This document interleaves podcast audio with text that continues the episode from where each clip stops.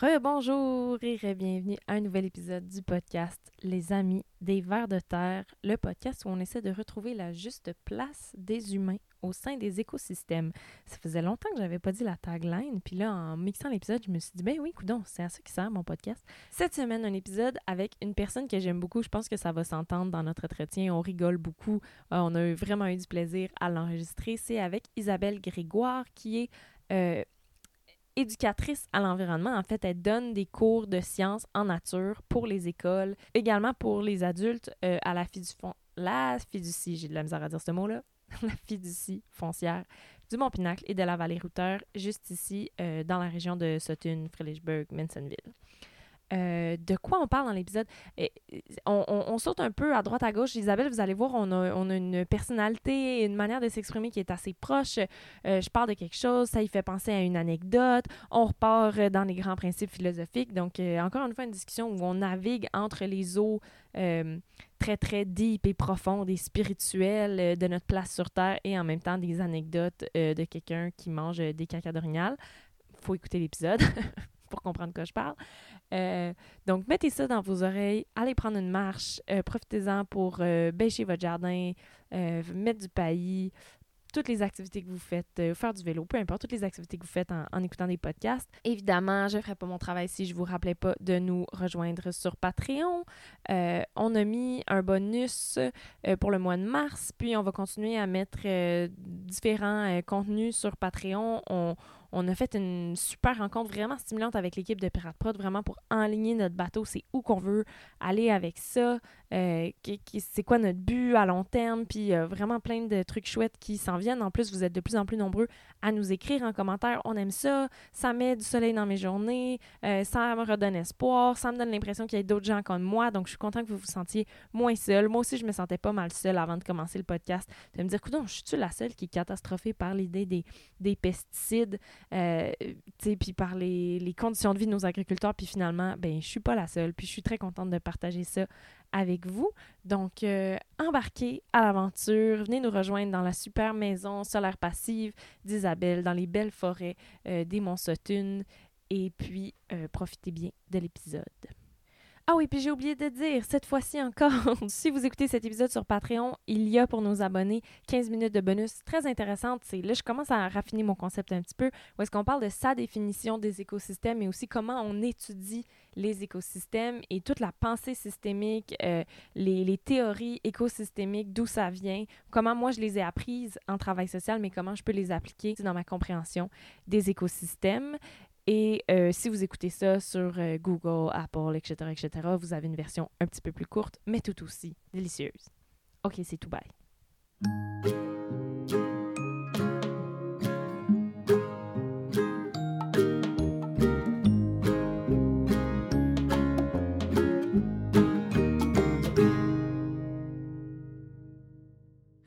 Bienvenue à un nouvel épisode des Amis des Vers de Terre. Aujourd'hui, on est avec Isabelle Grégoire. Merci Isabelle de me recevoir. Bienvenue. Dans ta maison à Sutton. Euh, Isabelle, on en a parlé un tout petit peu tantôt. Tu as beaucoup de chapeaux et beaucoup de projets, comme moi.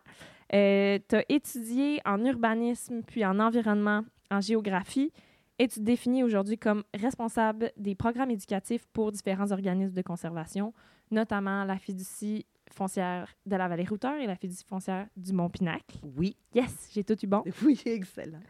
Euh, puis tu fais de l'éducation en environnement. Puis moi, il y a une partie de mon travail qui est de faire de l'éducation en environnement aussi, qui est un genre de champ euh, un peu drôle. Il n'y a pas nécessairement d'études spécifiques pour ça. Il y a un petit certificat, mais euh, on se retrouve tous dans cette branche-là par différents chemins.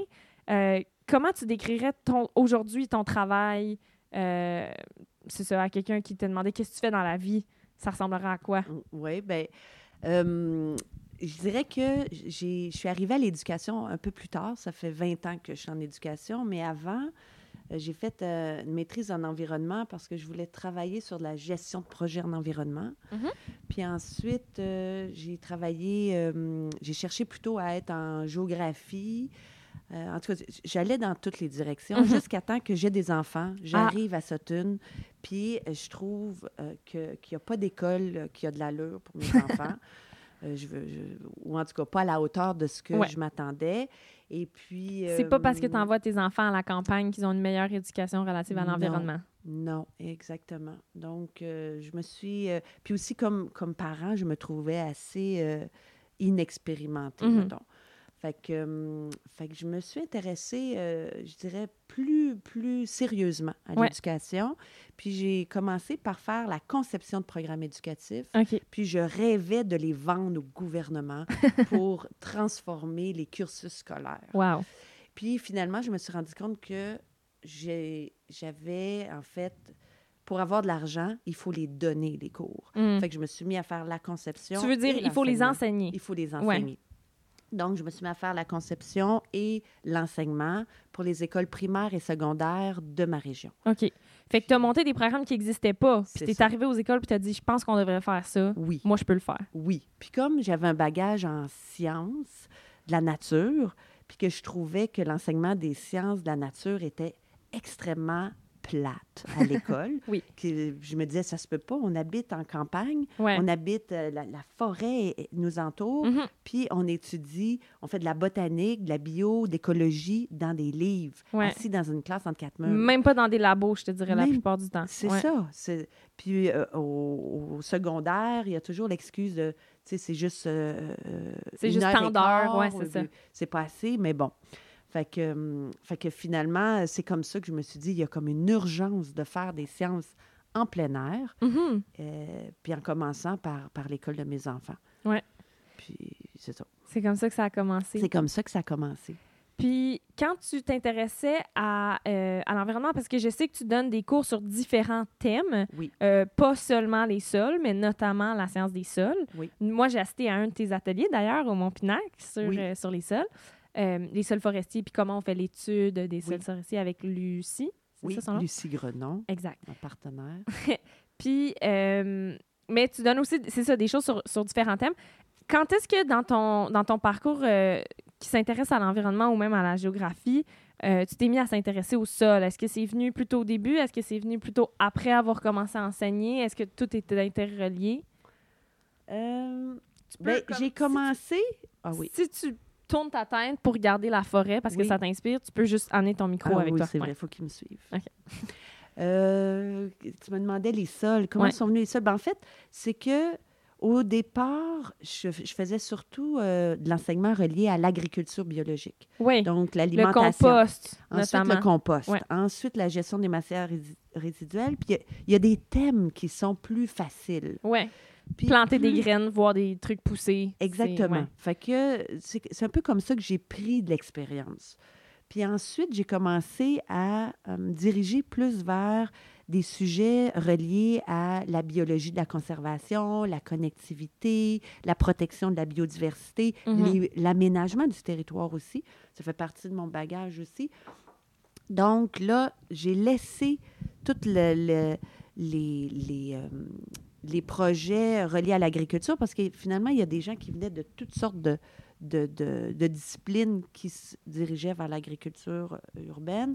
Puis là, j'ai développé, j'ai essayé de chercher des partenaires pour développer des programmes un peu plus spécifiques, Ouais. euh, reliés à la flore printanière, à- aux plantes rares, euh, aux arbres fruitiers forestiers, puis tranquillement au sol. Mhm. Puis j'ai fait la découverte fantastique de Lucie Grenon, qui est comme ma partenaire. Elle, elle, est- elle est, euh, elle est à la C'est- retraite. C'est quoi le mot déjà pour les scientifiques des sols? Elle est pédologue. Ah, c'est pas un super mot. Ben, c'est parce qu'on pédo, ça veut aussi dire sol. Ah. Euh, je sais pas si c'est en grec ou en latin. Mm.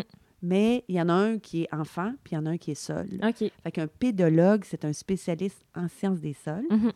Lucie, elle est aussi agronome. Mhm. Mais j'aime toujours dire que c'est la première femme au Canada à avoir été engagée par le gouvernement canadien comme spécialiste en sciences des, fo- Pour des faire- sols. Pour faire des profils de ça. Pour faire des profils de sol, puis elle a fait euh, toutes les études pédologiques de la Montérégie jusque dans les années euh, fin 2000 2010-2012.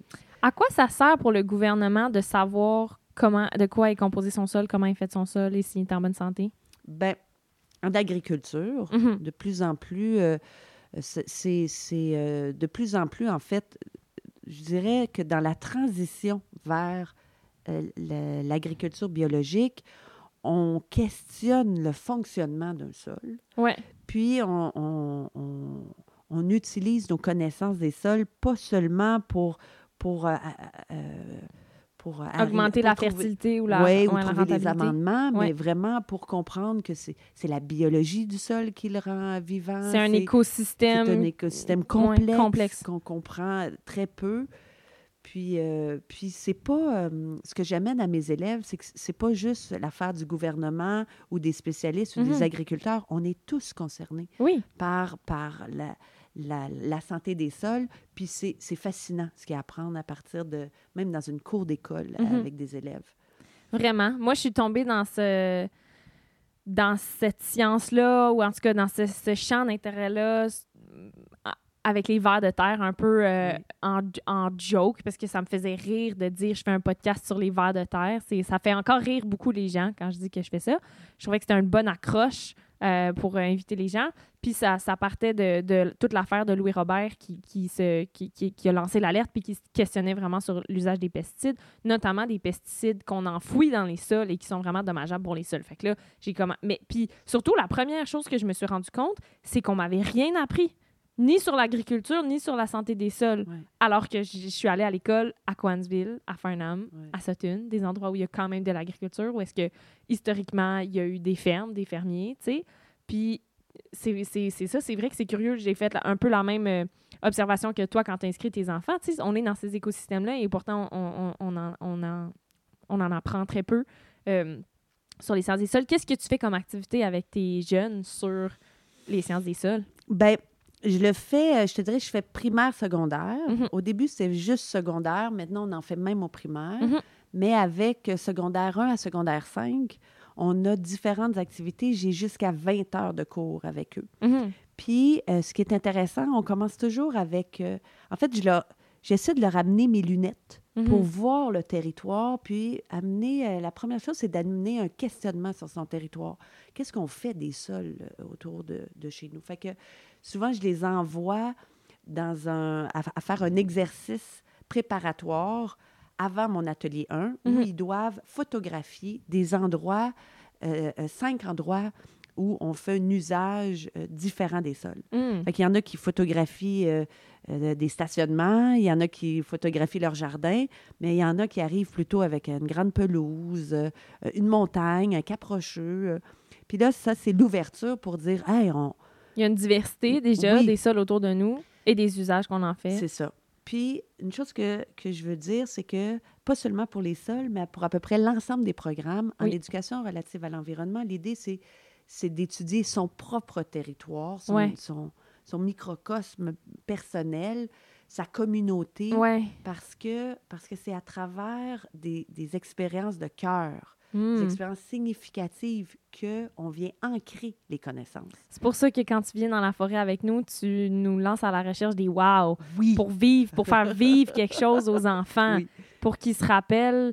Parce que moi, je l'ai fait aller marcher dans les enfants, à- dans les enfants, aller marcher dans la montagne avec des kids qui viennent de faire une run en autobus scolaire, qui sont super excités, Ouais. qui sortent de leur école, qui peuvent chiller avec leurs amis, qui peuvent glisser sur des terrains glissants. Tu peux leur raconter des affaires sur la méthode d'hibernation des marmottes et du grand lèvre d'Amérique, mais est-ce qu'ils vont s'en rappeler dans une semaine? Je sais pas. Mais si tu leur fais vivre une expérience vraiment, ah wow, regardez, il y a des traces, puis là, tu sais, qu'est-ce qui s'est Oui. passé? On va les suivre. Puis là, ah, c'est quoi ces traces-là? Ah, je les connais pas. C'est-tu un lièvre? Non, regarde, il a sauté. Puis là, on vit quelque chose ensemble. Oui. Ça, ils vont s'en, ils vont s'en rappeler. tu sais. Fait que Oui. je pense que c'est effectivement une, une approche, puis c'est pas, c'est tellement pas comme ça qu'on enseigne au secondaire tu sais, comme tu dis, enseigner la biologie dans les livres, c'est très déconnecté de leur environnement, finalement. Fait que d'aller les faire vivre de quoi dans leur cours, dans leur village, c'est comme le premier pas pour sparker Oui. Ben, puis, quelque je chose. dirais que le mot, le mot-clé, c'est ancrage. Mm. L'idée, c'est d'ancrer l'étudiant ou l'élève dans sa communauté, puis dans son territoire, dans son milieu de vie, Mhm. puis ensuite ancrer le savoir dans son cœur, ancrer le savoir dans, dans un- une émotion qui va, qui va amener l'élan pour passer à l'action. Mhm. Parce que, puis, euh, tu vois, dans- ce que je fais, en fait, c'est de l'éducation aux sciences d'environnement et à l'éco-citoyenneté. Ah, Parce que l'objectif, c'est que ça donne rien de, de cumuler des connaissances De bourrer le crâne, ouais. si on fait rien avec. Mm. On est à une époque où il y a une urgence d'enseigner avec un objectif de rendre les, les, les participants de tout âge actifs dans leur citoyenneté Oui. écologique. Oui. Donc, on veut... Donc, le, on Mais encore une fois, l'école secondaire, c'est supposé préparer à ça, mais c'est tellement pas ça. En tout cas, s'il y a des gens au secondaire qui nous écoutent puis qui ont des trucs différents dans leur école, écrivez-nous, ça nous intéresse. Mais moi, j'avais l'impression, j'étais prête là, au secondaire pour faire de la politique puis faire des projets. Ouais. Puis il y avait peut-être un ou deux profs allumés, puis j'étais chanceuse encore, j'étais dans un baccalauréat international, tu sais, Ouais. qui m'encourageait vers ça. Mais la grande majorité du temps, c'est ferme ta gueule, dérange le moins possible, apprends ça, remplis tes examens, aie des bonnes notes, au revoir. Ben, je suis moins... euh, je suis un peu plus euh, positive, je te dirais, Ouais. parce Mais ça fait que- longtemps que je suis plus allée au secondaire, ça fait plus de 10 ans, part, donc ça a peut-être changé. Moi, je travaille avec des profs extraordinaires. Mhm. Ben évidemment, Puis, tu travailles euh, avec les profs qui acceptent tes programmes. Ils m'acceptent ou ils m'invitent, puis Oui. ensuite ils poursuivent. Oui. Puis, euh, puis souvent, euh, ils veulent expérimenter des séances en plein air. Ils veulent aller chercher euh, quelques connaissances un peu plus euh, pointues. Mhm. Puis ils veulent ancrer le projet sur un- un- une action réelle dans leur communauté. Fait que, par exemple, tantôt on parlait des sols. Fait que dans mon programme de sol, on fait des découvertes. euh, tantôt on pourra parler de ce qu'on fait euh, sur les wow des sols Oui. mais tu sais, découvrir les horizons, puis les caractéristiques euh, physico-chimiques, etc. Mais à la fin, on termine avec une action concrète. Puis c'est les jeunes qui décident. Il y en a qui, sont plus euh, attirés par la politique, qui veulent écrire à leur, euh, leurs élus municipaux pour demander pourquoi euh, ce parc-là n'est pas protégé ou Mhm. pourquoi vous avez agrandi le stationnement sur euh, une terre agricole. Ouais. Il y a des élèves, eux, ils veulent planter. Fait qu'ils veulent faire une haie brise-vent. Mhm. Ils veulent euh, partir un arboretum. Mhm. Ils veulent. D'autres, ils sont. Il y a déjà des, des, des jeunes qui s'intéressent à l'éducation. Ils veulent produire du matériel pour éduquer Leurs le- amis. leurs amis ouais, ou. leur famille. que- oui. Puis ça, c'est. Moi, euh, Mais c'est question. c'est hâte que vous cultivez ça. Oui, ben il y y a une question que tu ne m'as pas posée, puis je m'étais mis des notes avant Ah que ben, t'arrives hey, sur- amène des questions, vas-y, on est là Par pour exemple, tu m'as. Puis je me disais, ça va sûrement me poser la question c'est quoi, dans le fond, l'éducation relative à l'environnement? Ouais, je m'en allais dans ce coin-là, Ah, mais vas-y. Puis moi-même, je me suis dit, ouais, tu sais, as raison, ça, c'est pas. euh, il n'y a pas de définition claire. Il y a des pas gens. vraiment une discipline. Moi, je me rappelle à l'université, ils disaient le travail social, c'est une discipline scientifique, mais Mm. ça, ça pogne un petit peu de la psychoède, ça pogne un petit peu de la psycho, ça pogne un petit peu de la socio. Puis il y a comme du monde qui ont essayé de patenter ça comme une discipline scientifique, mais dans le fond, on Ben, sait en pas fait, trop. c'est qu'il y, y a beaucoup d'angles. Il y a des artistes qui font de l'art engagé, Mhm. euh, qui font donc de l'éducation relative à l'environnement. J'ai écrit des Puis- numéros du mot sur l'huile de palme puis les orang-outans. Ben voilà, ouais. fait que, fait que c'est- ça, a, ça a beaucoup d'angles. Oui. Et, euh, et l'angle que moi j'ai pris, c'est vraiment, la première chose, c'est de, si je regarde ma note, c'est de tisser des liens. Ah ah. Donc, tisser des liens avec la communauté et le territoire. Hmm. Puis ensuite, trouver Se des sentir connecté. Oui. Puis développer des stratégies pédagogiques pour amener tranquillement les, les participants, les élèves, vers l'action. Hmm. Pas juste consommer des connaissances, comme on consomme du papier de toilette, Oui. puis on consomme des, des, des appareils, puis des, des ordinateurs. Ouais, puis ouais. bien, on consomme aussi de la connaissance. Oui. Puis si on ne prend pas le temps de la digérer puis de la mettre en action, ça donne rien. Ben surtout, les, les ados puis les adultes d'aujourd'hui, ils sont exposés à beaucoup d'informations et à beaucoup de connaissances. S'ils cherchent une question à une... À, à- à peu importe leur... S'ils cherchent une réponse à peu importe la question, Oui. ils vont la trouver. C'est pas vraiment ça le problème. Le problème, c'est qu'ils se sentent connectés à des choses qui sont vraies puis qui sont réelles. Exact. Puis qu'il y a un impact, oui. Puis qu'on développe l'étincelle pour avoir le goût de faire quelque chose. Mhm. Puis plus on est près de nos, de nos élèves, ou plus, c'est plus facile de s'investir sur le territoire où, où tu habites. Puis on commence par la cour d'école avec les petits, puis au secondaire, on y va avec un petit peu plus de... La ville, le village, là, ça, le quartier. exactement. Puis chacun y va avec l'angle qu'il veut. Puis il y en a visiblement qui sont déjà vers les sciences, puis il y en a d'autres qui sont déjà vers les arts ou le travail social. Ou la ou- politique, ouais, ou comme on disait politique. Fait ouais. que chacun trouve son angle. Mais nous, on est comme euh, là pour, euh, pour euh, allumer, Ouais. pour démarrer, puis ensuite pour guider. Puis rapidement, ils nous Oui. sont là. Moi, euh, moi je, je- je travaille avec des jeunes parce que ça, ça me propulse vers l'avant. Oui, moi aussi, je me Euh, sens comme ça. Ils ont des idées, euh, ils sont créatifs, ils veulent tout ce qu'il faut. Nous, on est des facilitateurs. Mhm. Puis, euh, puis on s'assure qu'ils décrochent pas. Ouais. Fait qu'on rend ça intéressant, puis on va dehors, puis Ludique, concret. puis puis fun, oui. Voilà. Ben, ce que tu disais tantôt, ça me faisait penser à une citation que Leslie Carbonneau euh, nous avait donnée à la, à la fin de son entrevue. Elle disait... euh, elle avait cité Jean Cocteau, puis apparemment, c'était pas Jean Cocteau. Il y a quelqu'un qui nous avait corrigé. Merde, là, je vais redire la même... euh, je vais mal citer quelqu'un pour la deuxième fois de suite dans le même podcast. Mais bref, la citation, c'était « On protège ce que l'on aime, on aime ce que l'on connaît. Oui, oui, oui. » Fait que Il y en a plusieurs qui ont dit ça. OK, bon, citation Ouais. inconnue, mais bref. Donc, pour que les enfants aient envie de protéger différents trucs, il faut qu'ils s'y sentent connectés. Oui. Oui, il faut qu'ils sentent euh, aussi un sens. Mhm. Euh, il faut, euh, il faut qu'il y ait une connexion, il faut qu'il y ait un senti- un- un- une signification. Puis il faut aussi que ce soit relié à l'actualité. Mhm. Tu sais, par exemple, là, je regarde les cours, je pense que c'est en... Pour pas se faire dire, oh, ça n'a pas secondaire. rapport, Ah. euh, ça sert à rien. Exact. Ouais. En secondaire 2, il y a un programme de géographie. Ils font un petit peu de sciences des sols, mais c'est c'est vraiment la base, là. Puis, euh, c'est tellement facile de sortir dehors, puis d'aller creuser, puis de, de travailler sur, sur du concret que je comprends pas euh, comment on peut euh, faire ça en classe avec Ouais. des livres. là, Ouais, ouais. Puis ensuite, ben il faut mettre ça dans l'actualité. Donc, on parle d'agriculture biologique. Les jeunes ont plein de questions. On se dit, Ah, c'est-tu vraiment bon? C'est-tu vrai, ça? Ouais. Il faut en parler. Puis ensuite, euh, quand on met de l'asphalte, on peut-tu l'enlever puis ramener euh, une La forêt? ouais. Puis ça prend combien de temps ramener une forêt? Puis, tu sais, ils, Mhm. ont, ils ont plein de questions d'actualité. Puis ils vont s'intéresser, ils vont aller chercher les connaissances quand on va leur avoir donné une bonne raison ou une, une bonne question Ouais. à explorer. J'ai l'impression, si je me, si je me replonge dans, comme, dans quel état d'esprit j'étais au secondaire, tu es un peu dans un mindset où c'est comme, OK, tu as cinq ans pour développer des trucs, des connaissances, des, des intérêts, pour devenir un adulte puis aller dans le monde des adultes. C'est comme ta dernière petite chance de vivre dans une bulle protégée avant de rentrer dans le monde des adultes. Fait que là, tu as le goût de savoir.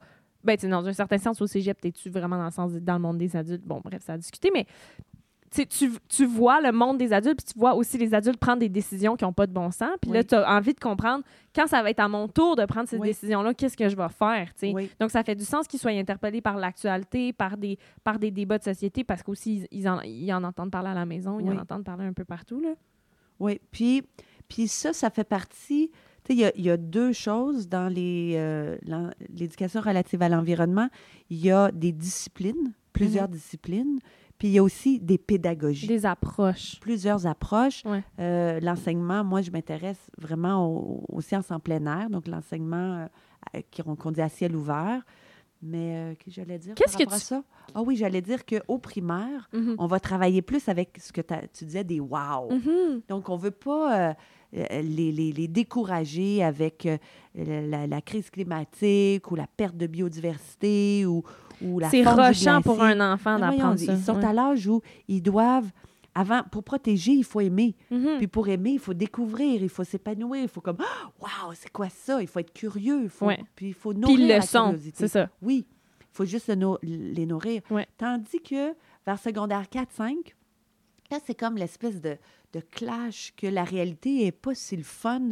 Ils entendent, puis là, en plus, ils ont accès à tout, Tout, sur ouais. le web. Ah ouais. Les parents, puis là, là, dans un contexte pandémique, c'est encore pire. Fait que là, ils sont, ils sont pleins de questions. Mhm. Puis on retrouve euh, euh, des jeunes éco-anxieux, Ouais. puis euh, des jeunes aussi avec un espèce de désespoir, un déni. Fait que c'est- c'est urgent de les nourrir, de nourrir leur euh, réflexion, de Leur discuter espoir, leur- leur ouais. espoir, la pédagogie de l'espoir. Puis ensuite, de les mettre à l'action. Oui. Parce que le- c'est mon ami Laure Varidel qui dit euh, l'antidote de l'anxiété, c'est l'action. Ouais. Quand on les met dans l'action, puis toi puis moi, on est On- des filles Oui, d'action. vraiment. c'est pour ouais. ça que des fois, il y en a qui me disent à toi, Isaac, T'es donc bien intense. Ouais, ou tu es écologiste, tu dois tellement être déprimé, là. Puis je leur dis, ben non, je suis tellement dans l'action que je j'avance. Puis aussi, tu travailles avec les personnes les plus allumées puis les plus Oui. stimulantes, Oui, euh, qui est les jeunes enfants, les enfants, les ados, là, tu sais. oui, ça doit être euh, motivant de te dire ouais ok le monde euh, le monde d'avant le monde des adultes d'avant ils ont fait ça tout croche mais vous on va vous donner les outils pour pas faire ça tout croche. Exact. Ouais. On les nourrit. moi c'est drôle parce Ils que euh, j'ai commencé à travailler en CPE tu sais fait qu'on est avec les tout tout petits puis au PENS, je sais pas si je l'ai déjà dit au podcast des Amis des Vers de Terre, mais que j'ai aussi un rôle, ben pas cette année parce qu'il n'y a plus de sortie scolaire malheureusement à cause de la COVID, ça a été très plate, mais j'étais responsable du programme Jeune Nature puis des sorties en plein air. Puis on est comme supposé donner du matériel pédagogique, mais là, tu as 50 enfants dans un sentier qui sont comme super excités, puis tout. C'est pas évident de donner de la connaissance, des, des informations. Tu peux avoir les informations, puis quand ils te posent des questions, ça, c'est quoi? C'est quoi cette trace-là? C'est les marmottes, ils se réveillent-tu? Ils sortent des fois? Tu sais, comme il y en a des questions qui arrivent, fait que là, il faut que tu connaisses le matériel, mais faut pas essayer de les remplir, tu sais. Mais les plus, plus petits, tu sais, moi, je suis la seule guide qui sait faire les sorties 3-5 ans, tu sais. Puis 3-5 ans, là, c'est déjà dur de marcher en habit de neige, OK? Genre, le défi, là, juste, genre, franchir un mur de neige qui t'atteint à la taille parce que tu fais, genre, un mètre de haut. Juste les amener dehors, puis que ça soit le fun, Oui. puis que ça fasse pas peur. Oui. C'est juste ça. C'est juste ça, la job. C'est juste qu'ils soient exposés, Oui. puis qu'ils associent des souvenirs positifs Oui. à aller dehors en forêt. C'est pas si dur que ça. Oui. Fait que on a des jeux euh, sur le camouflage, le- le- le- le- les, les pelures des, des animaux qui deviennent blanches en hiver. Donc là, on a des petites couvertures. Fait qu'on cache des enfants avec des couvertures sous la neige. Puis là, les amis, ils les voient pas. Puis là, ils adorent ça, être cachés. Puis là, c'est le gros fun. Tu sais, bondir comme des lapins. Ça, c'est mon truc pour les épuiser, les faire bondir comme des lièvres. Faut que tu mettes tes mains en arrière de tes pieds Oh, puis oui. que tu sautes. Les- on les fait euh, bondir, marcher et se dandiner comme un porc-épic. Oui. Ça, c'est un bon truc si jamais vous voulez épuiser vos enfants euh, dans une montagne, puis vous n'êtes plus capable. Donc, euh, ouais, ça. même, même les tout petits, on les met en, en action. Oui. Autant les, les jeunes euh, de 7 à 17 ans, c'est vraiment la, la plateforme euh, qu'on a. On a 10 ans pour inculquer des valeurs écologiques, puis toutes les stratégies sont bonnes, Oui. que ce soit par le jeu, par la découverte, par de la recherche, par...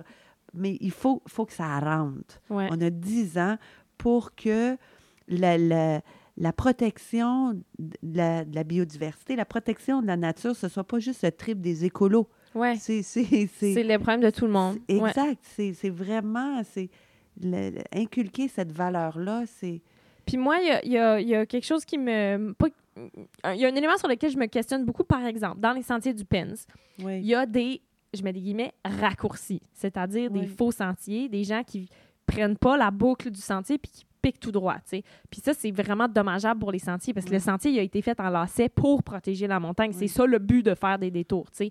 Puis les enfants, ils veulent tout le temps. Puis c'est c'est dur des fois de leur, au lieu d'être dans le c'est interdit de faire ça, d'être dans le regarde qu'est-ce que tu peux faire pour protéger, regarde, tu sais, comme de trouver des stratégies pour que ça soit pas punitif parce que je pense qu'il y a beaucoup de mets pas ça aux poubelles, fais pas ça, marche pas là. Non, non, non. Tu sais, dans la conservation, c'est beaucoup d'interdits. Comment tu apportes Ben- d'une manière positive la préservation, Oui. par exemple, de rester dans le sentier, de pas arracher des feuilles. Les enfants, ils marchent, puis là, ils veulent faire Ouais, quelque ouais, chose avec ouais. leurs mains, fait qu'ils arrachent des bouts de fougère sur le bord du sentier. Mais là, ça fait qu'il n'y a plus de fougère sur le bord du sentier. j'ai, j'ai envie de te parler d'un beau projet que j'ai fait euh, sur une période de deux ans à l'école secondaire de la Ruche à Magog avec euh, un prof, je me rappelle plus du nom.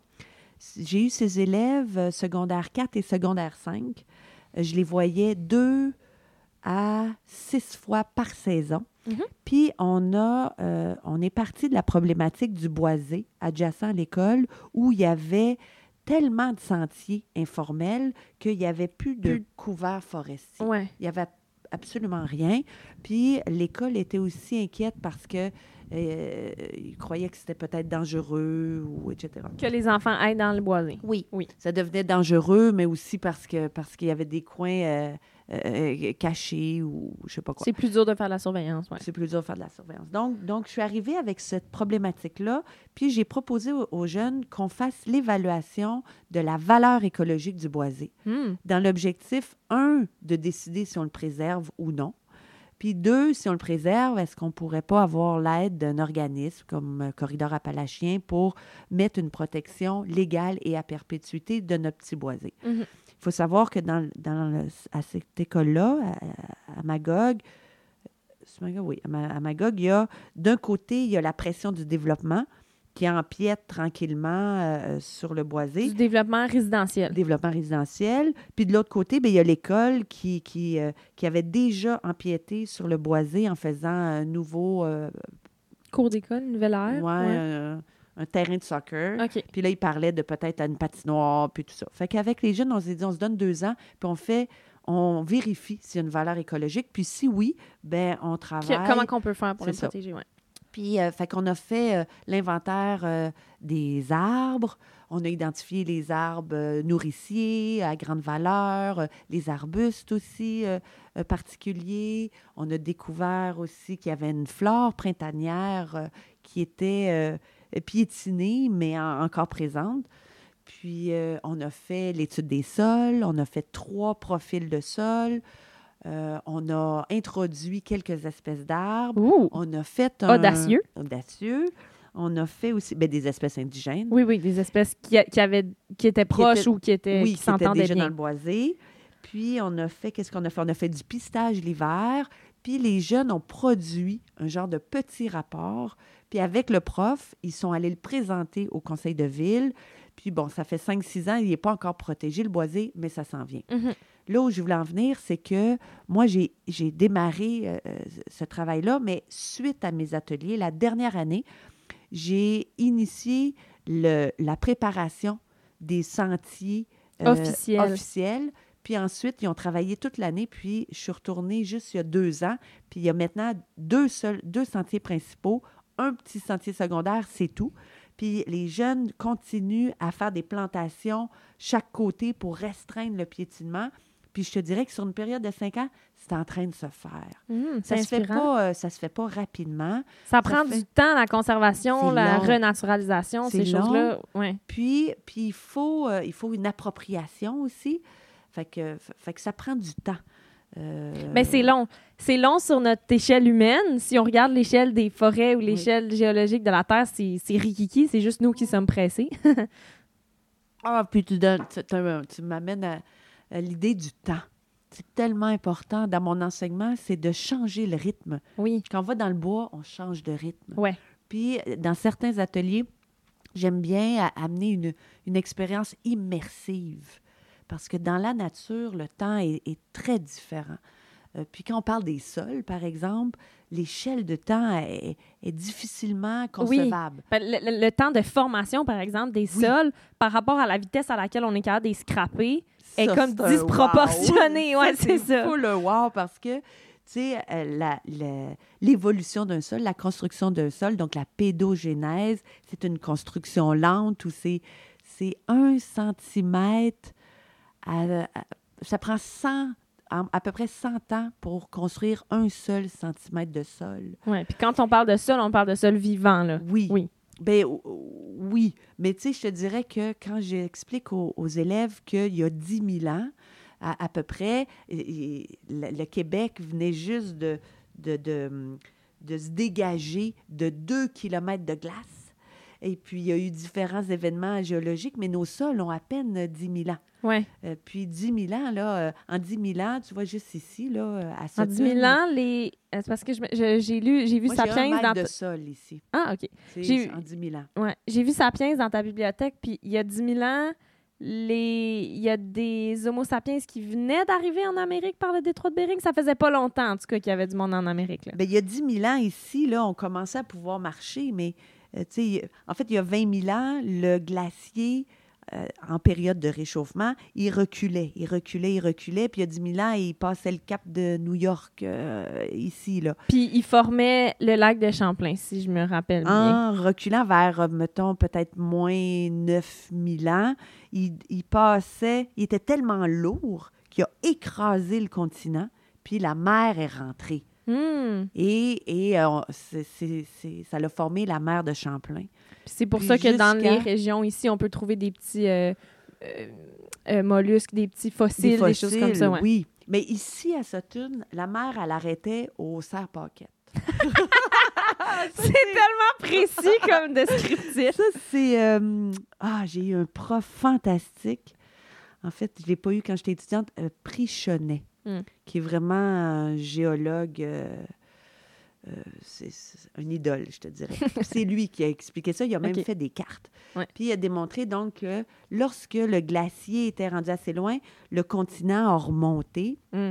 La mer est, est- est partie et est retournée à la mer. Puis là, a laissé un paquet de dépôts, euh, euh, des, des dépôts marins. De sédiments qui étaient dans le fond. Oui. Puis ces dépôts meubles-là euh, euh, sont, on, rend- on fait que nos sols sont fertiles. Euh, Donc, toute la vallée du Saint-Laurent. C'est ça, la raison pour laquelle riche. la vallée du Saint-Laurent, c'est parce qu'avant, c'était des terres immergées Oui, puis qui se sont par la mer de Champlain. Mhm. Puis, dans ces cartes, il démontre que donc ça venait là jusqu'au piémont des Appalaches, puis ça arrêtait au, Au Serre-Paquette. Avant de passer le cap de la montagne.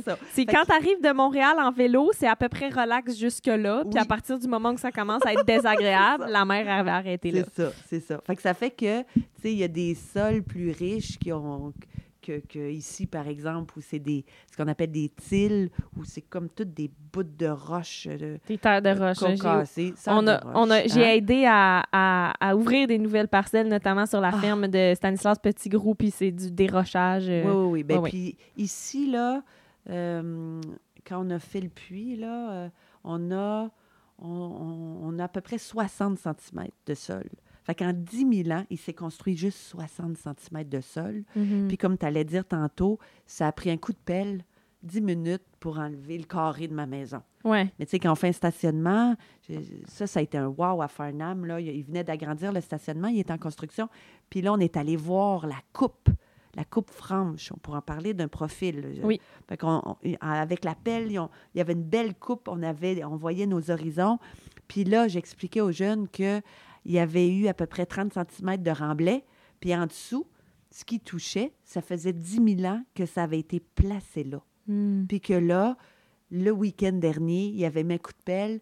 Puis là, ça sera plus jamais comme avant. Ah, ça me fait mal dans le ventre quand tu c'est- dis ça. Les, les wow aussi, c'est que les jeunes, souvent, euh, un wow, c'est de. Ça, c'est pas de moi, c'était une conférence à Régénération Canada. Conférencier américain qui avait.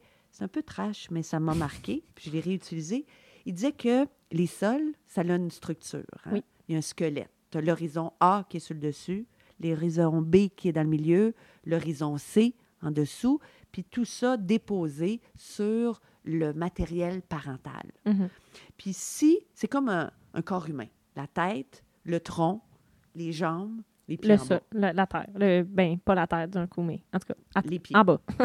Ouais. Si tu prends un sol, puis tu, tu m'appelles dedans, puis là, tu le, rem- tu le remets à sa place, mais que le A est dans le fond, le B est sur le dessus, puis le C est tout mélangé, c'est comme si tu prenais un corps humain, Ah, tu prends, tu me coupes en trois, puis tu mets la tête en bas, Bonhomme les patate, au milieu, puis le Ouais. tronc sur le dessus. Ouais. Toutes les parties sont là, mais ça marche pas. mais pas ça tout. fonctionnera pas. Bien, un sol, c'est pareil. Toutes les parties sont là, mais lorsqu'elles sont pas à bonne place, dans sa structure pédologique, Mhm. ben, il fonctionne plus. Mhm. Il est plus vivant, Ouais. il est plus fertile. C'est comme juste, ça s'appelle en anglais, ils disent la différence entre dirt. Ah, puis je pense que tu l'as dit dans tes podcasts. Il y a quelqu'un qui, qui l'a dit, mais c'est la poussière ou du sol. C'est Antonius au tout début, le Ah, premier oui, épisode oui, sur connais. euh, Antonius Oui. de Régénération Canada, justement. oui, voilà. Oui, la différence entre de la, de la poussière ou de la roche concassée ou du sol. et du sol. Ça. Du sol, c'est vivant. Puis du sol, c'est ce que je trouve intéressant si on, euh, on se met dans la tête d'un ver de terre, c'est comme sa maison et sa nourriture. oui, C'est-à-dire que oui, il y a une structure, mais il y a aussi des éléments organiques. Oui. Puis je pense, en tout cas, de ma petite com- compréhension des, des, des vers de terre, euh, il y a des vers de terre qui sont dans le A, puis il y a des vers de terre qui sont dans le B. Dans Oui. le C, je sais pas, mais puis il y a des vers de terre qui font des puits verticaux, puis qui sont capables de se déplacer d'horizon en horizon. Ils doivent avoir un squelette ou une manière de se déplacer qui est différente des vers de terre qui se déplacent de manière horizontale et qui restent donc dans leur couche qui est tout le temps la même. Fait que si tu scrapes tout ça, c'est comme si on prenait ta maison puis on la remet, on la, on, on, on la brassait, on la shakeait puis on mélangeait tout. Tu vas être toute perdue, là. tu retrouveras plus tes assiettes puis tu retrouveras plus rien puis le ver de terre il doit être tout mêlé. Oui, Parce que même si tu remets les trucs à sa place, tous les écosystèmes, toutes les niches vraiment spécifiques. OK, Oui. cette espèce-là est dans ce sens-là, elle fait, des puits. Ça, ça fait permettre à l'eau de rentrer. Là, ça fait que ces, a- ces micro-organismes-là, ils ont accès à telle affaire. Non, non, non. C'est un écosystème, c'est un équilibre qui est comme vraiment fragile. Puis le sol, je trouve que c'est une bonne illustration de nos écosystèmes qui sont fragiles parce que tu sais, l'écosystème de la forêt, tu peux voir des oiseaux, voir des animaux, voir des arbres. C'est comme on les voit, puis les Oui. humains, on a plus de la misère, on a, on a plus de la facilité à comprendre des choses qu'on voit. Oui. Tu sais, des, des, des marais, des, l'océan, tu sais, le monde, tripe sur les documentaires dans l'océan. Mais le sol, on les voit pas, toute cette diversité de micro-organismes-là, toute la beauté, tout l'équilibre, tout part de là. Mhm. Le sol, c'est c'est le terreau, c'est le berceau de, de, de, de tout le vivant. Oui. Tout part de là. Oui. Si on n'avait pas ce- cette couche, cette enveloppe de vie, Oui. la Terre serait une roche. Ça serait comme les autres planètes euh, on, qui on sont a juste des besoin volcans. du puis- sol ouais. pour, pour, euh, pour euh, euh, tenir tout, tout, tout le vivant. Ben, en fait, régénérer la, la- la- raison pour laquelle il peut y avoir des, Oui. des nouvelles espèces, des nouveaux individus qui viennent sur la Terre jour après jour, c'est parce que notre écosystème a une certaine limite de régénération Oui. de la nourriture, de l'eau, de l'air. Mais maintenant qu'il n'y a pas beaucoup de nouveaux individus, là, on n'a pas de nouvelles espèces. Non, mais on a des tellement- nouveaux humains qui apparaissent chaque jour. Oui, l'autre Il y a des bébés ours. Oui, Oui, oui, oui, absolument. Il n'y a pas nécessairement des nouvelles espèces qui se développent. Ben, il y a des mutations de virus et d'autres choses. Euh, mais non, c'est ça. Mais la, la raison pour laquelle life goes on, c'est parce que notre sol a une capacité de régénération. Mais sauf que les humains, on a comme, comme tu dis, le rythme, on a accéléré le rythme beaucoup trop vite par rapport à la capacité de régénération des sols, en fait. Oui, puis, puis euh, on, on a un savoir assez euh, limité de la complexité puis Oui. du fonctionnement des sols. Tu sais, depuis peut-être une dizaine d'années, là, on, on tripe mycorhize. Ouais. Là, on découvre que les champignons, c'est pas juste les champignons de Paris euh, pour mettre euh, dans la sauce à spag. tu qu'il y a des champignons dans le sol, puis que le petit bout qui ressort, C'est le fruit. c'est le fruit, puis c'est c'est 0,1 de tous les... les, La complexité oui, puis la l'organisme, la toile vivante dans le sol. Puis là, on, en- on découvre la, la nécessité des champignons, pas juste pour la décomposition, mais pour la l'échange d'informations, Oui. puis de nutriments, puis la chimie des sols. Puis là, c'est nouveau. Ouais. Tu sais, euh, La folie des champignons, je pense, euh, comestibles, vient, au- je pense aussi, c'est ça, de la compréhension qu'on a de, de ce rôle-là. Les champignons, ça aurait pu être les amis des champignons. Le, le- le podcast, c'est à peu près le même principe, mais dans le sens que c'est c'est des trucs qui sont vraiment vitaux à, à plein de choses qu'on aime, qui nous permettent de nourrir, mais aussi la forêt. Moi, je me rappelle quand j'ai lu La vie secrète des arbres, puis qui parlait à quel point les arbres se parlent à travers les champignons. oui. Les mamans arbres peuvent envoyer des messages aux bébés arbres avec les champignons. Est-ce que vous réalisez que, genre, les arbres, là, partout, là, on est entouré d'une forêt aujourd'hui, ils sont tous connectés, puis ils peuvent tous se parler, ils peuvent tous raconter des potins à Ils travers peuvent nous. là, tu s'aider aussi. Ah, Ils man, peuvent s'échanger des nutriments, ils peuvent s'échanger de l'eau. Puis il y a- y, a des, il y a un wow vraiment le fun. là. Euh, C'est euh, en, en forêt, par exemple, une souche qui peut plus, qui a plus de branches, donc plus de feuilles, qui peut peut plus, plus faire de phot- photosynthèse. Exact. Ben, à un moment donné, il y a une branche qui va sortir, elle va faire des feuilles. Comment Puis, elle a eu cette énergie-là? C'est une démonstration que, que c'est c'est les- la flore environnante qui a passé les, les- temporairement l'eau, les nutriments, c'est sucre pour, pour développer la branche, puis juste une feuille pour arriver à faire de la photosynthèse, puis repartir. Là, c'est beau, ouais.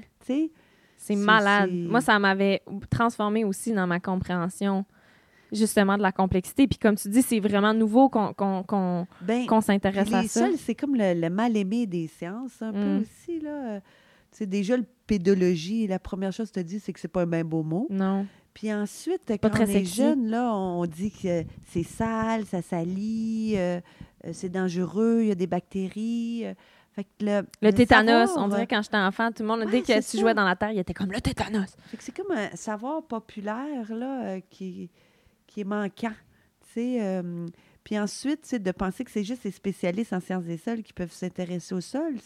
C'est ridicule. On a tous un impact sur les sols. D'abord, euh, au niveau professionnel ou, ou les gens qui ont des métiers, euh, l'aménagement, euh, les excavateurs.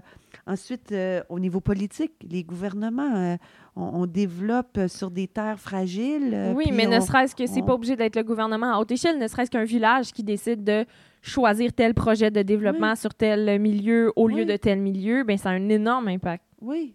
Ben, puis, puis ensuite, comme citoyen, quand on se construit une maison, tu sais, euh, l'endroit où on, on la met, puis qu'est-ce qu'on fait, puis, puis de réaliser que de, quand tu construis un gros château, ben, tu excaves grand, puis tu scrapes plus que quand tu, tu cohabites ou, tu habites. En tout cas, tu sais, Ouais. il y a, y a un savoir de base qui, qui, qui devrait être partagé. euh, euh, puis, puis notre vie en dépend.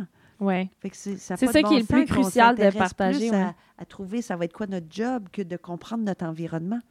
Oui, ben moi, en tout cas, en ce moment, là, il y a beaucoup d'affaires par rapport à l'espace, puis des compagnies privées à qui on donne la permission d'investir des tonnes et des tonnes de ressources pour aller dans l'espace. Je suis comme, vous êtes sérieux, là? C'est Ah ça votre priorité en ce moment, là? Genre, il n'y a, pas assez de projets sur la Terre où est-ce qu'on pourrait mettre notre argent, là, votre argent privé. Tu sais, je comprends.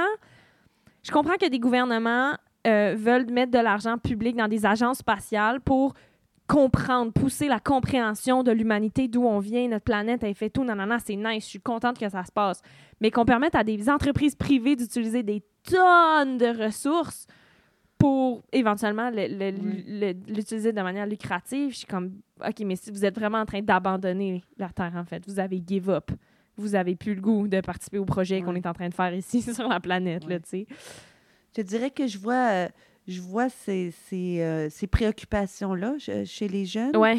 mais, euh, mais souvent, je ne rentre pas dans non, ces débats-là. Oui, oui. Puis je les amène vraiment plutôt euh, dans des, des petites problématiques Mhm. où ils ont, Qui ont plus de le- pouvoir. oui, Oui. ils ont le potentiel d'agir. Oui.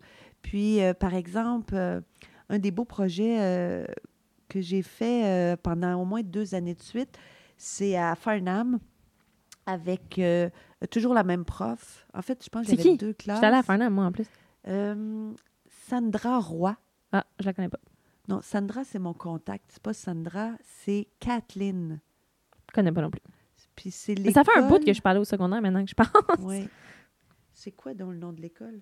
Jean-Jacques Bertrand? Oui. Ouais, c'est ça. Bon. Bon. Fait qu'à Jean-Jacques Bertrand, des profs vraiment euh, impliqués, euh, inspirants, qui veulent sortir dehors avec leurs jeunes. Oui. Je suis allée pendant au moins deux ou trois ans. Puis tu vois, c'est ça, je parle à mémoire un peu parce que ça fait quand même un an et demi, euh, Qui un se an passe, contre euh, ta COVID. Ouais, là. ouais, ouais.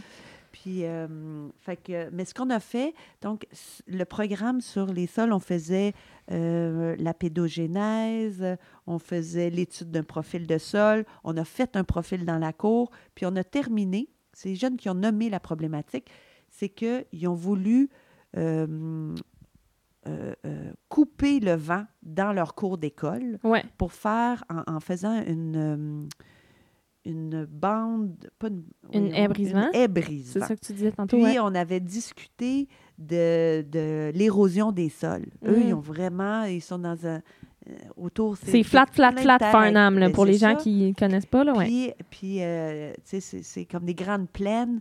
Puis quand les terres sont laissées à nu, il y a énormément de pertes de particules de sol par le vent. Oui. Puis eux, ils ont été bien impressionnés avec ça, puis ils ont fait le lien avec leur cours d'école, Oui. où effectivement, c'est hyper venteux. Ouais. Fait qu'on a fait une, euh, une haie brise-vent en démonstration. Ouais. Puis ils l'ont entretenue.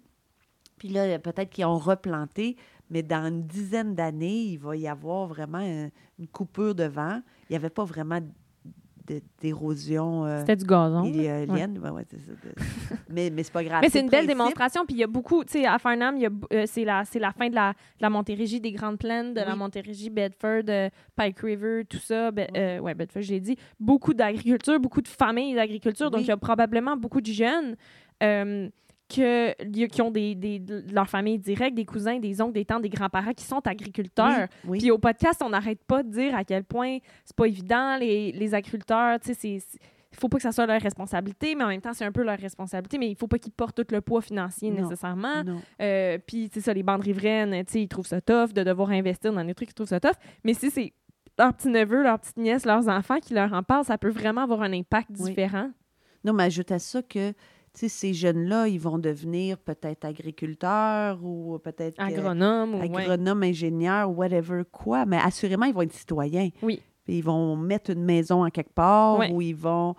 euh, puis quand on se met à questionner les sols, euh, mes jeunes, ils, ils se demandaient, « Hey, tous les espaces qu'on a asphaltés, là, c'est c'est fini, ça, là. Ouais. Fait que, fait C'est-tu fini? fois- C'est quoi la réponse à cette question-là? ben oui, un sol. euh, Tu sais, le, le sol, là, c'est, euh, on, on dit dans la littérature que c'est non renouvelable.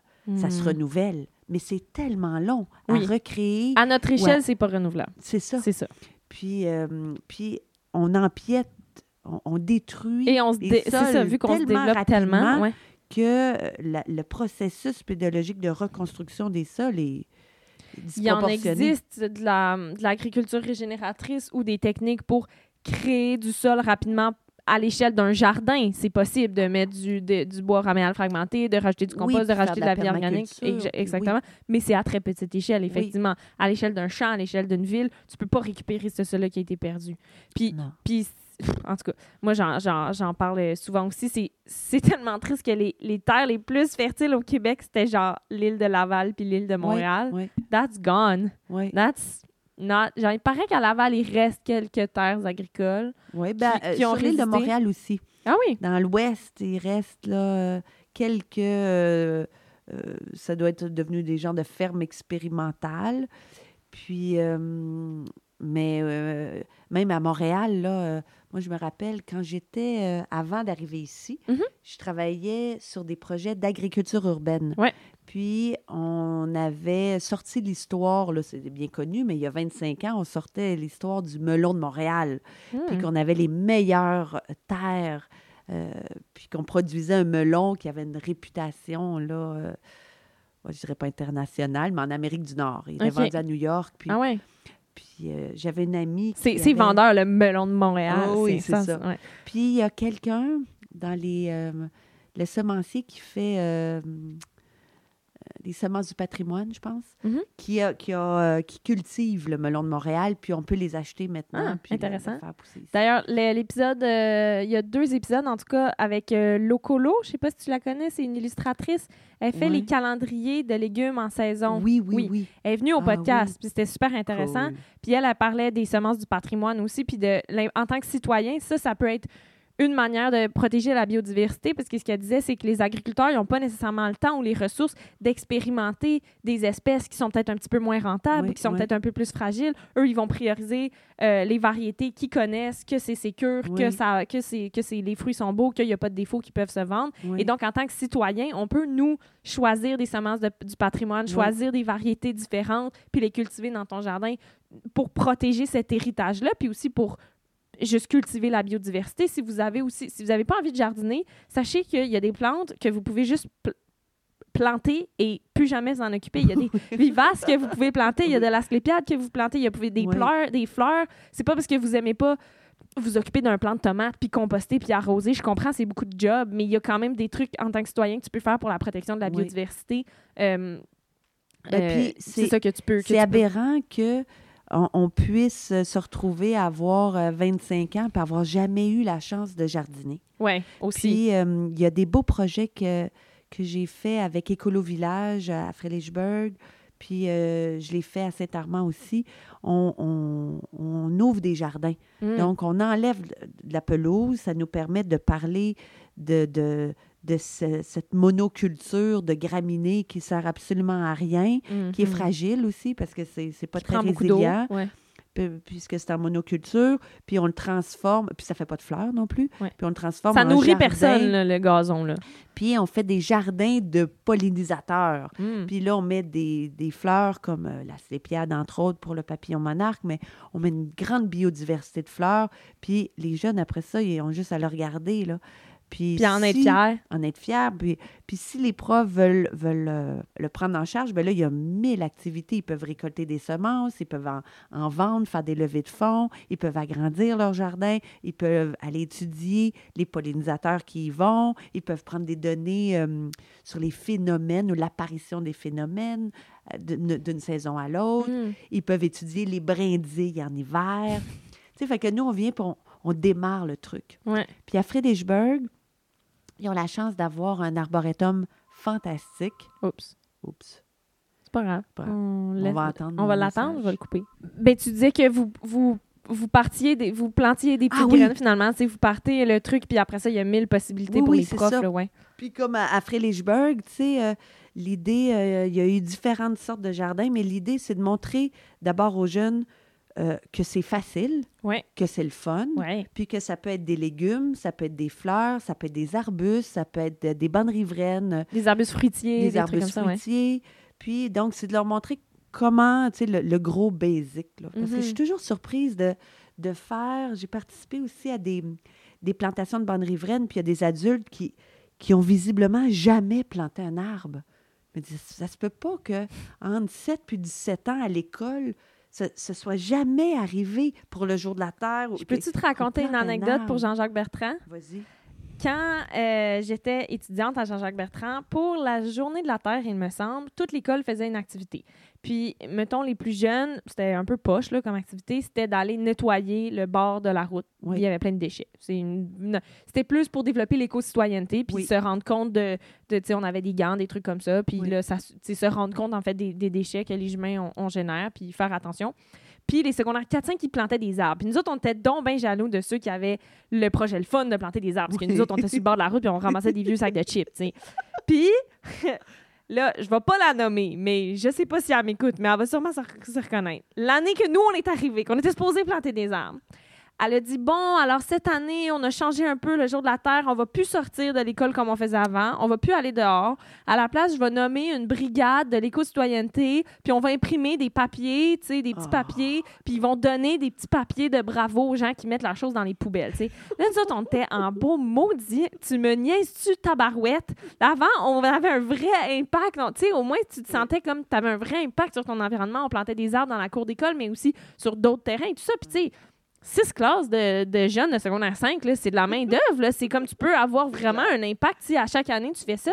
J'étais tellement fâchée, j'avais écrit une lettre et tout, j'étais en beau maudit, puis finalement, son, affaire de brigade, ça avait pas pa- pogné pantoute. Tout le monde trouvait ça cave, puis nous autres, on, trouvait ça vraiment niaiseux d'imprimer des affaires pour le journée de la Terre. Puis je pense qu'il nous avait redonné une journée de plantage d'arbres plus tard, là, parce qu'il s'était rendu compte que c'était important pour nous. Mais comme quoi, on avait vraiment associé cet, cet acte-là de planter des arbres à une récompense, puis à on- au moins, on fait quelque chose de. de- de- on, fait, on fait une action concrète. Ramasser des vidanges, c'est aussi une action concrète, mais en plus, on fait une action concrète positive. On plante quelque chose, on crée quelque chose de nouveau, on répare quelque chose. Puis c'était important pour nous, puis on n'était pas content quand on nous l'avait enlevé. Ah, c'est clair. Mais tu, tu me tu fais penser que c'est une belle démonstration du défi qui nous attend en éducation. C'est que euh, euh, on veut, euh, on essaie de rendre les jeunes critiques et engagés, mais le système actuel, il ne suit pas assez vite. Ouais. On a comme un, un décalage, Mhm. puis, mais ça change. Moi, Oui. je, vois, je travaille juste avec des profs là, que Ouais. je trouve hallucinants Oui, oui. mais ils, ne sont pas toujours supportés. puis des fois, c'est pas la direction, des fois, c'est les parents qui supportent pas aussi. Hein? Puis, euh, puis l'autre affaire, j'en profite pour dire que ça fait quand même 25 ans qu'il y a des, des pionniers en éducation euh, relative à l'environnement. Par exemple, euh, Lucie Sauvé, Oui. il y a 25 ans, euh, qui partait le Centre en éducation relative à l'environnement à. Ouais, suis- à chaque année, je me dis, je fais une maîtrise là, mais j'ai vraiment plus le goût d'aller à l'école. Mais c'est vraiment intéressant. C'est un Ah, programme goût. court de, Oui, de deuxième cycle. Puis, euh, mais ça fait, euh, donc ça fait des années qui, qui soutiennent autant les enseignants, les écoles que les, les organisations Mhm. euh, comme, comme à Oui. la fiducie, euh, par ouais. exemple, les groupes communautaires qui, qui veulent amener une expertise dans C'est une l'école. bonne ressource si jamais vous avez des idées Très. de projet et tout ça, oui. Puis, ce que je veux dire, c'est que là, euh, depuis deux ans, ils travaillent sur une stratégie d'éducation relative à l'environnement qui viendrait teinter l'ensemble des cursus scolaires, Mm. du primaire à l'université. Ils ont réussi ce que tu voulais faire euh, quand tu es arrivé, mais que c'est un gros défi. Puis, puis l'idée, c'est que, tu sais, le, la- la- le- le- le lien avec l'environnement, l'environnement, c'est c'est pas une matière. Ça doit, ça doit être... Ça doit teinter- Transversal, C'est transversal. Ouais. Donc, ça doit se retrouver dans, dans l'ensemble des Dans les cours d'histoire, dans les Oui. cours de français, dans les Puis cours drame. euh, ouais. Puis l'idée d'actualiser le cursus avec, tu sais, faire des maths dehors pour euh, euh, calculer euh, comment faire une petite clôture ou euh, de jardin, ou c'est plus concret, c'est plus... Puis on va venir justement rattraper le, le, le- le- gap là, entre où sont les enfants, où Oui. sont rendus les enfants Oui, dans oui. leur tête puis dans leur engagement, puis où le système n'arrive pas à, à rattraper. Ouais. Puis je pense que euh, c'est ça. Plus, plus on en parle, mieux c'est. Euh, Oui. Il y, a, il y a de- il y a beaucoup de professeurs qui demandent le, le soutien euh, de, de financier aussi Ouais. pour aller chercher de l'expertise des communautés ou des organismes. Puis ensuite, euh, l'UCAM travaille dans la, ce qu'on appelle la formation des maîtres, dans le, le bac en enseignement, où euh, on donne des outils aux prochains enseignants pour Ouais. utiliser le milieu, utiliser la communauté pour enseigner Ouais. puis ensuite être capable de d'utiliser le potentiel des jeunes pour aller plus loin, Ouais. leur créativité, leur curiosité. J'ai une anecdote drôle. OK, vas-y. Quand, euh, quand je faisais, euh, j'ai fait euh, toute une série de, de programmes dans les écoles de la région pour implanter le compostage. Oui. Puis, comme j'avais un petit budget par école, je m'occupais juste d'une classe. Mais pour éduquer le reste des, euh, des, des élèves, donc les autres classes, j'amenais les jeunes à manifester pour, pendant un mois de temps, à tous les vendredis, ça s'appelait Ago, on composte. Hmm. Puis là, c'est Ago, le 22 mai, on composte. Puis là, on faisait, c'était comme une manifestation le midi. Tous les vendredis, il y en avait qui jonglaient, il y en avait qui, qui étaient avec euh, l'unicycle. Puis, je nommerai pas l'école, mais à un moment donné, il y a euh, un conseil d'administration, un conseil d'établissement qui m'a dit que je pouvais pas appeler ça une manifestation. Et là là. Je devais appeler ça une parade. Ah, j'aille ça quand tu dis ça. Moi aussi. Un moment je pouvais pas. C'est comme si Mm. je faisais de l'éducation à la manifestation. Ouais. Fait que j'ai dû trop me mettre politique. À appeler ça des parades. Ah, je me rappelle, un moment donné, on était dans une manif pour l'environnement, puis il y a un enfant, qui, il y a un parent qui, qui a dit ça à son enfant Ah, viens, on va aller dans une parade. J'étais comme C'est pas une parade, c'est une manif. Fait Bref. que- fait qu'il a fallu que, c'est ça, je fasse l'éducation euh, à la parade parce que je pouvais pas utiliser le mot. Mais c'est drôle parce qu'on parlait de temps tantôt, puis on se disait Ah, tu sais, les humains ont détruit beaucoup trop vite euh, par rapport à la capacité de Oui. régénération de nos systèmes. Oui. Et en même temps, nos systèmes politiques sont aussi vraiment très lents Oui. à réagir, alors que les individus, finalement, pourraient réagir de manière plus rapide, pourraient être plus flexibles. Un individu peut s'adapter. On l'a Oui. bien vu avec la pandémie. OK, on peut plus aller à l'école, mais on va enseigner d'une autre manière. Puis, rapidement, là, si le, le gouvernement il disait demain matin, la moitié des cours sont, dans sont dehors, ben il y aurait quelque chose qui se passerait. Oui, oui, oui. C'est vraiment nos systèmes euh, politiques, puis euh, bureaucratiques, puis administratifs et tout ça qui sont beaucoup plus slow que ce qu'on a besoin en ce moment. Puis, puis ils sont capables, nos politiciens, de le faire parce qu'on en a des exemples.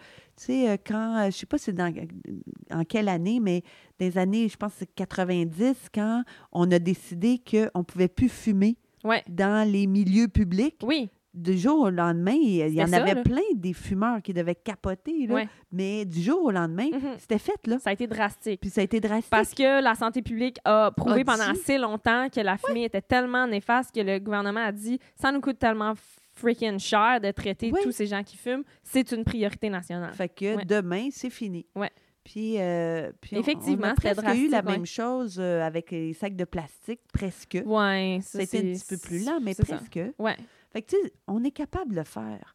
Tu sais, je pense que à un moment donné, il va y avoir assez de gens, tu sais, qui, Le qui fameux veulent que tipping ça point. change. Exactement, Ouais. que ça va se faire tout seul. Mais plus il y a des gens comme toi, plus il y a des élèves, des organismes communautaires, des gens qui sont pas nécessairement politiciens, mais qui ont des vrais impacts concrets sur leur Oui. euh, euh, euh, sur leur c'est pas réalité le mot que je cherche, sur leur communauté, plus on se rapproche de ce tipping point où est-ce que toute la communauté font non, là, c'est niaiseux, vos affaires Oui. de sacs plastiques, il n'y en aura plus de sacs Oui. laissez- on n'a pas besoin de vous pour mettre les, les règles ou peu importe, que ça soit le compost, que ça soit le jardinage, que ça soit, il y a, il y a plein de choses.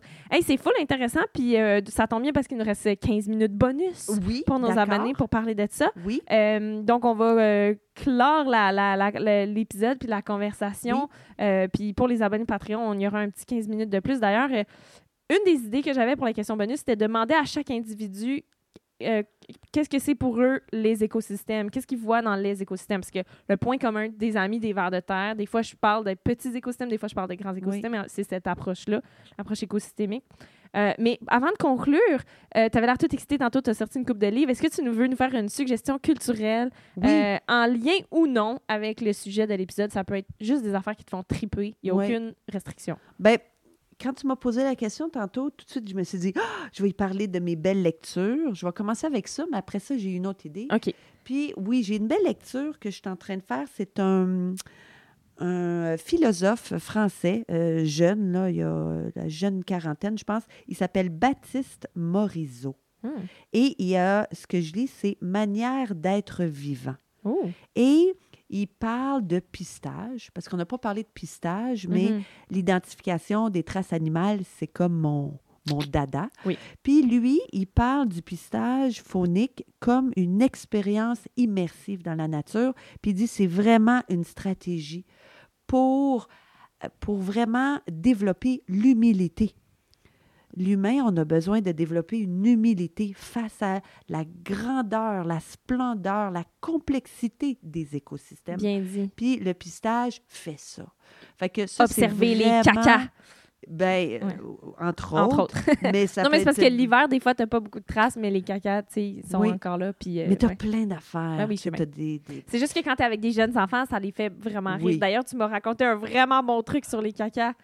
Tu te rappelles-tu? Non. Tu me disais, ah, t'es avec les jeunes, puis là, euh, tu les fais observer, puis là, des fois, j'ai des glossettes dans ma poche. Ah oui. Ça, c'est un bon truc. Est-ce que tu veux le donner? Si jamais il y a des gens qui font des activités avec des enfants? Je l'ai jamais fait, j'ai jamais osé le faire. En Mais fait, c'est bold. c'est c'est Susan Morse OK. comme mon gourou. Ouais. Notre gourou, nous les pisteurs. Ouais. Il y a 20 ans, j'ai fait mon cours à Burlington avec elle. Oui. Euh, C'est une biologiste, maintenant elle est à la retraite.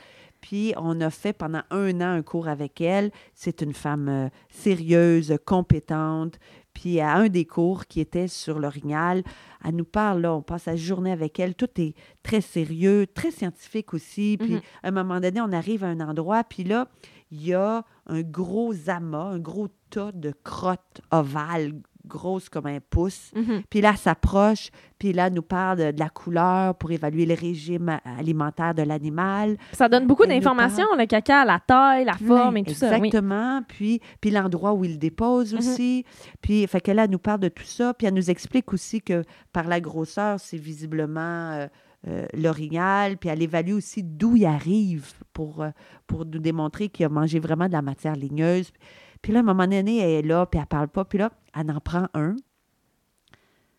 Puis là, on est tous suspendus à ses lèvres. On ne sait pas qu'est-ce qu'elle va faire, qu'est-ce qu'elle va dire. Elle le regarde, elle le sent, elle le regarde. Puis là, on, on dit rien. Là, on est comme 12 personnes. on attend qu'est-ce qu'elle va dire. Puis là, elle mange. fait que, fait que je me l'ai fait faire. Oui. Puis j'ai été là, wow! Puis, euh, fait que je l'ai refait. Mhm. Je, je l'ai refait. euh, C'était pas un avec caca. mes élèves. C'était, c'était euh, des amandes enrobées dans le chocolat. Voilà. Puis elle l'avait placé avant. Elle avait placé avant, fait que vous êtes arrivé, il n'y a pas eu de. Ouais. Ouais, ouais. Trop Mais- hot. Je l'ai jamais fait, mais je serais tellement. Si jamais j'aurais un groupe, parce que prématernelle, je pense qu'ils ils comprendront Non, faut pas que tu nécessairement. fasses ça avec des groupes du secondaire Ouais. ou des adultes. Ah je oui? ferais pas ça avec des enfants. Non, mais ça va leur donner que- des drôles d'idées. Exact. Ouais, OK. Fait que c'est quelque chose que je fais avec mes groupes adultes. Le Ouais. pistage, on le fait pour des, des professionnels ou des citoyens. Oui. Puis je le fais avec des adultes, Oui. ce, ce, ce- ce Si truc-là. jamais vous voulez jouer un Mais bon tour à J'en revois. Ouais. Tu sais, je recrois, ça fait 12 ans que j'enseigne le, cours de pistage avec ma, ma partenaire Louise Graton, Oui. qui est très drôle. Ensemble, on a Ouais. bien du fun. Puis, euh, je, je- je revois des gens euh, qui ont assisté au cours il y a 8 ans, puis ils s'en rappellent. Ah oui, il t'en reparle. fait que, tu sais, quand on disait ancrer l'expérience dans les émotions, là, Oui, ces gens-là, ils vont s'en rappeler en motadine, ça ressemble à quoi Oui. un caca d'orignal. Tu sais, l'émotion, ça peut être la surprise, ça peut être l'attachement, ça peut être euh, significatif, ça peut être l'action, Mhm. mais il faut qu'il y ait eu quelque chose qui est Mhm. lié à la connaissance. Fait que ça, c'est ma euh, recommandation Donc, on le rappelle, ça s'appelait Manière d'être vivant. de Baptiste Morisot, qui Cool. est un philosophe. Puis l'autre, j'avais envie, euh, parce que je viens de la recevoir, la revue B-Side.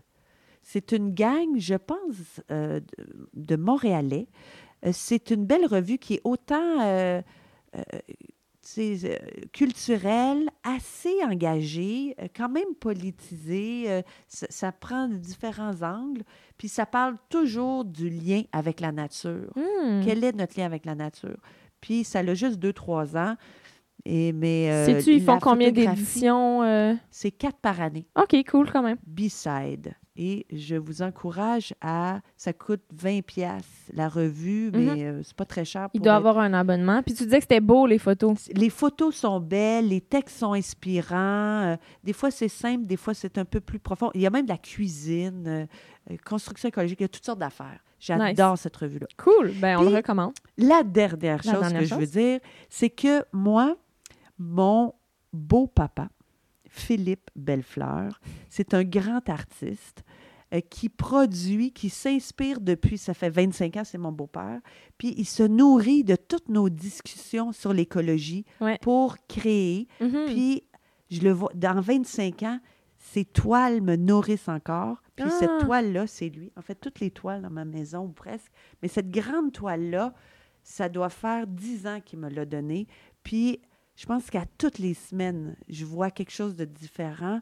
Euh, c'est d'abord, c'est les saisons par la couleur. Ensuite, c'est le fractal. Ensuite, tout ça pour dire que l'art, c'est le canal Mm. pour avoir envie d'apprendre. Ouais. L'art, c'est, le canal qui ouvre le cœur pour être curieux, puis pour euh, euh, être engagé, heureux. ou- Donc, euh, Ben, c'est pour ça que je fais le segment culturel j'aime aussi. ça que tu fasses ça. Parce que ben, c'est une amie de mon c'est une idée de mon ami Julien, je le nomme à chaque fois, je sais pas si Ouais. un moment donné je vais arrêter de le nommer parce que les gens vont finir par avoir compris là.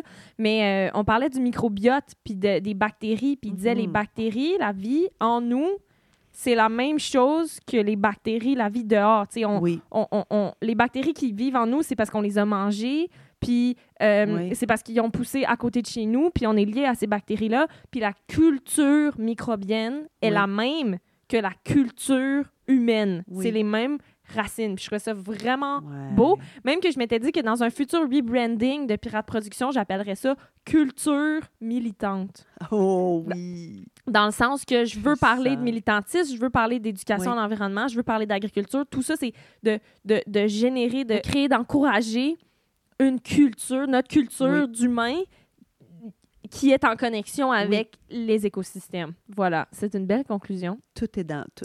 Tout est dans tout. Donc, euh, ben, on, nous, on se retrouve euh, sur Patreon pour le 15 minutes bonus, mais je pense que je vais profiter de cette petite intermède pour aller faire pipi. Ça fait un petit bout qu'on parle. Euh, mais c'est vraiment le fun.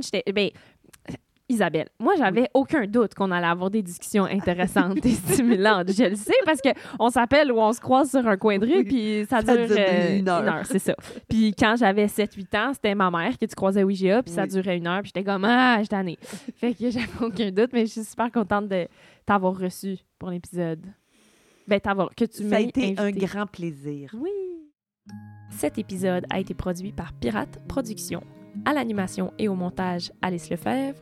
Au soutien technique, Jean-Christophe Lalonde. Les illustrations sont de Gwenaël Guyot et la musique de Julien Dumont-Boudria. Pour nous encourager ou pour écouter d'autres épisodes, rendez-vous sur patreon.com baroblique pirateprod.